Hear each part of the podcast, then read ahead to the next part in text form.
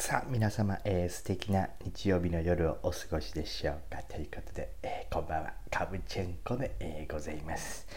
いやね、えー、まあどうやら、えー、米大統領選ですか。まあ、あのテレビの方がですねアメリカのテレビなどがですね、えー、バイデン候補にですね、まあ、当選確定当確出したということで、えー、まあツイッターであったりとかで他のネットニュースもまあ続々とそれを報じてですねえー、まあどちらかというと今まではこうトランプなのか、えー、バイデンなのかみたいなところにこう焦点が当たってたものが、えー、まあバイデンさんに決まりということで、まあ、これからまあ投資の世界では、えー、バイデンさんになったことによりどういうところに資金が流れるのか、えー、バイデンさんはどういうこう政策に力を入れるのかということが、えー、報じられるようになって皆さんのねこうなんか話題というかテーマも、えー、その辺りに動いてるんじゃないかなという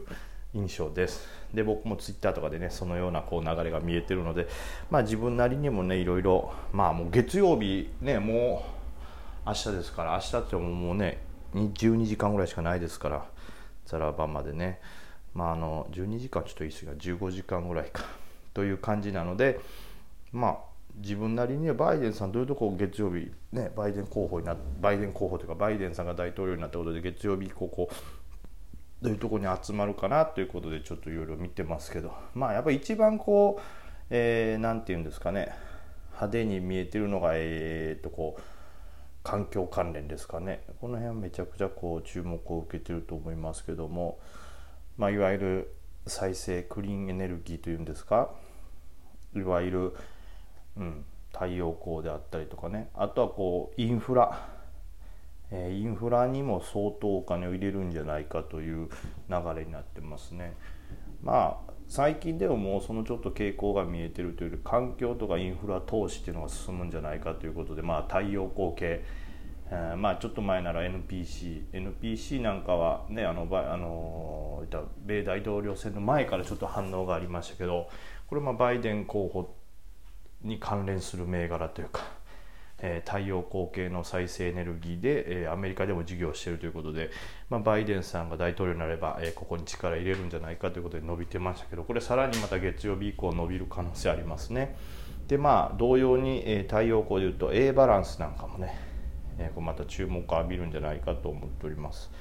でまあ、あと他でバッとこう注目を浴びてるのはなんかがんにねすごい対策に力を入れているのがバイデン候補だったということで、まあ、候補というかもう大統領ほぼ決まりなんでしょうけども、まあ、まだ決定ではないんでねバイデンさんと言っておきますけどバイデンさんはこう、えー、そのがん関連に力を入れてるということでまあがん関連でね言うとやっぱ僕らあのオンコリスバイオなんかはねやっぱ頭に出てきますよねあの食道がんテロメライシンですか。まあ、あれもアメリカの大学とかで研究をね一緒に進めてますけど、まあ、この辺もまた注目を浴びるかもしれないですね。でまあとにかくテーマ間に、えー、バイデンさんが力を入れるであろうテーマ、えー、そういうセクターにももちろん資金は入りますけど当然その中でも人気株不人気株っていうの分かれますしでその中でもさらにこう人気の中でもマネ毛としてこう盛り上がるとこもあれば中長期でグググッと上がっていくとこもあるんでそれはそれぞれこう自分のこう何て言うんですかね、えー、投資スタイルに合ったところにさらに絞っていかないとダメとは思いますけどもね。えー、まあ、ということで、まあ、その、え、がん関連そしてそのインフラねえー、そして当然ですけどもインフラが進むということで、えー、5G を含むね、えー、またそういうえー、電波とかねそういう通信関連もまた、えー、再注目されるんじゃないかということで、あの決算が木ずれかなんかでちょっとねあの予想外に悪くて下がってる北川世紀なんかもねまた注目を浴びるかもしれないですね。でその他ではねあまあ自動車ですね。えー、今までまあ自動車当然石油で動いてたのはより電気自動車 EV ですね EV 関連にも力を入れるんじゃないかということでこれもまたあの注目を浴びるでしょうね。で、まあ、EV 関連っていうのは電気自動車ということでそのまあモーターとあのそういう何て言うんですかね仕組み自体電気自動車の根幹となる仕組み自体ももちろん注目を浴びるんでしょうしまあこれと電気自動車と自動運転ってまたちょっと違うんであれですけど電気自動車の方が伸びるということはこの電気自動車に対する重要な、まあ、要素の一個でそのバッテリー関連この辺も注目を浴びるでしょうね。でまあこの辺の小型だとねあのちょっと前から3号なんかがねすごい注目を浴びてますけどちょっとねしこりが多い部分もあるんでどうなるんだろうなと思います。まあだからマネ毛というにはちょっと手垢もついてるんで、まあ、他のバッテリー関連とかもねちょっと調べてピックアップしないとなと思ってますね。えー、まあその他ではね、まあ、レアアースなんかなんですけどここはちょっと遠いかな。なんかね他ではいろいろ言われてますよね。なんかコンバースが人気出るんじゃないかみたいな。なんかコンバースのねなんかものを愛用してたりするんであの副大統領だったり、えー、と女性ですかね。初の副大統領女性副大統領のハリス？え？カマス・ハリスさん、そんな釣りっぽい名前やったっけ？ハリスとかカマスとかそんなんやったっけな、まあ、そのカラあカラマハリスさんじゃないかな。カラマハリスさんなんかがねそのなんかコンバースの服かなんか着てたっつってね。でコンバースはまあ実際なんかもともとのコンバースっていう会社は潰れててでそれで日本がその権利を買い取ったんですよね。伊藤忠さんの子会社かな。伊藤忠の子会社かなんかがその権利を持ってて日本でコンバースを販売しようとすると、まあ、その伊藤忠さんの権利があるから他のとこは売れないと。はい、でアメリカでは、えー、コンバースっていうのはナイキが、えー、買い取ってるからナイキの株が上がるんじゃないかで日本ではコンバースのこう製品を売ろうとしたら、えー、伊藤忠が権利を持ってるから伊藤忠が上がるんじゃないかみたいなこともちょっとね注目されてますね。まあまあそれは多分ねもともとの会社の規模もでかいしそれで伸びるっていうのはビビたるもんでしょうけどどっちかというとナイキの方が盛り上がるかもしれないですね。見たら、えーと、靴とか関税がすごいかけられてるんで、えー、まあ対中関税っていうのを一旦バイデンさんはあの緩和するんじゃないかという見方が出てるんでもしそうなった場合であれば、えー、靴ナイキとか、ね、アディダスとかその辺なんかねすごい、えー、業績伸びるんじゃないかもっと仕事しやすくなるんじゃないかというふうに見られてますね。まあ、でもこれってそのいわゆるナイキとか、まあ、伊藤忠にしてもそうですけども会社の規模がでっかいんで僕はあんまり狙わないでしょうしその短期でぐわっと上がるっていうような盛り上がりは多分見せないんでしょうけどここら辺が上がるということはですよねまあ、言ったら対中関税っていうのがちょっと緩和されることによってどこが伸びるのかっていうのは絶対注目した方がいいだろうなという、えー、まあ、頭には入れといた方がいいでしょうね。まあ例えば再生関連再生可能エネルギーとそしてまあ水素関連とかね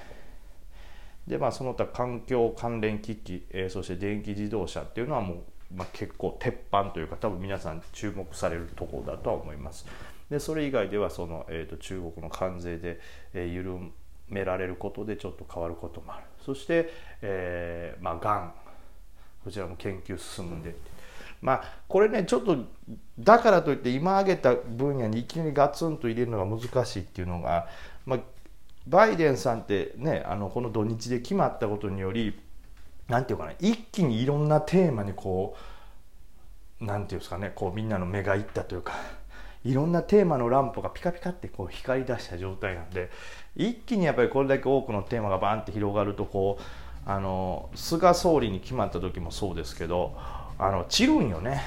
あれもこれもっていうのがなかなか絞りにくいと。で菅総理の場合はその中でもやっぱさらにめあのなんていうんですかね人気が分かれた、えー、例えば携帯のことをすごい強く言及したもあったんでまずは携帯の値下がりということで、えー、まあ言うた中古携帯が盛り上がるんじゃないかみたいな。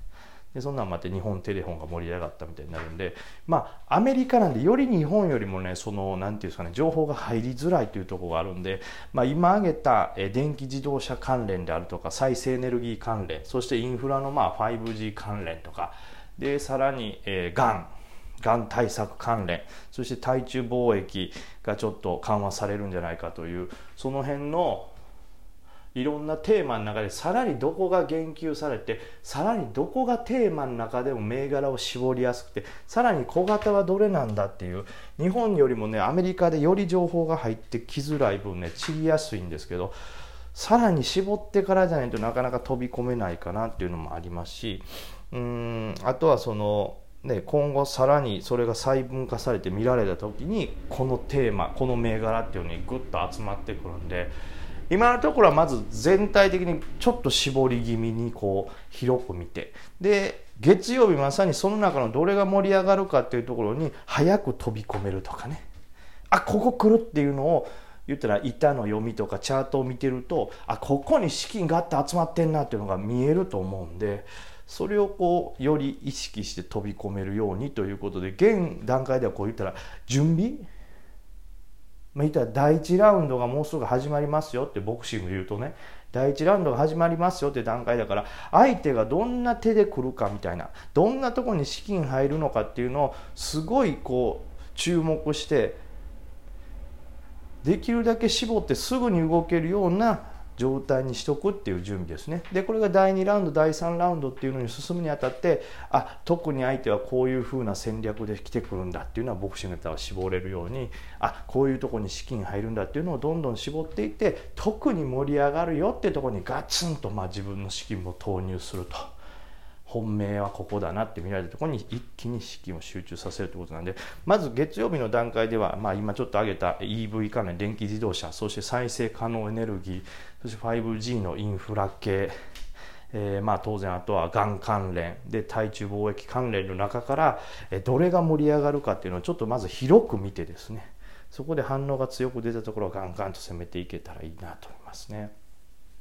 これ難しいよね。懐かしいね。いろいろ。再生可能エネルギーだと懐かしいのフィットとかね。35億でちっちゃいですね。あとは霞が関キャピタルなんかもそうですし、まあ、僕決算で前大やられしたね。多摩川なんかも。まあ比較的怖かった。神話ワイズなんかも注目出るでしょうね。あといいですね、水素でいうと、宮入りバブルなんかもうね、菅さんで動いてましたし、で、どっちかというとね、多分再生可能エネルギーもですけど、水素関連とかはね、あの、菅さんでも注目を浴びてたんで、さらに伸びるかもなと思いますけど、でも水素ってなんかなかなか長く続く資金が入らないイメージ。まあちょっとね、あの、はい、この先の時間も考えて、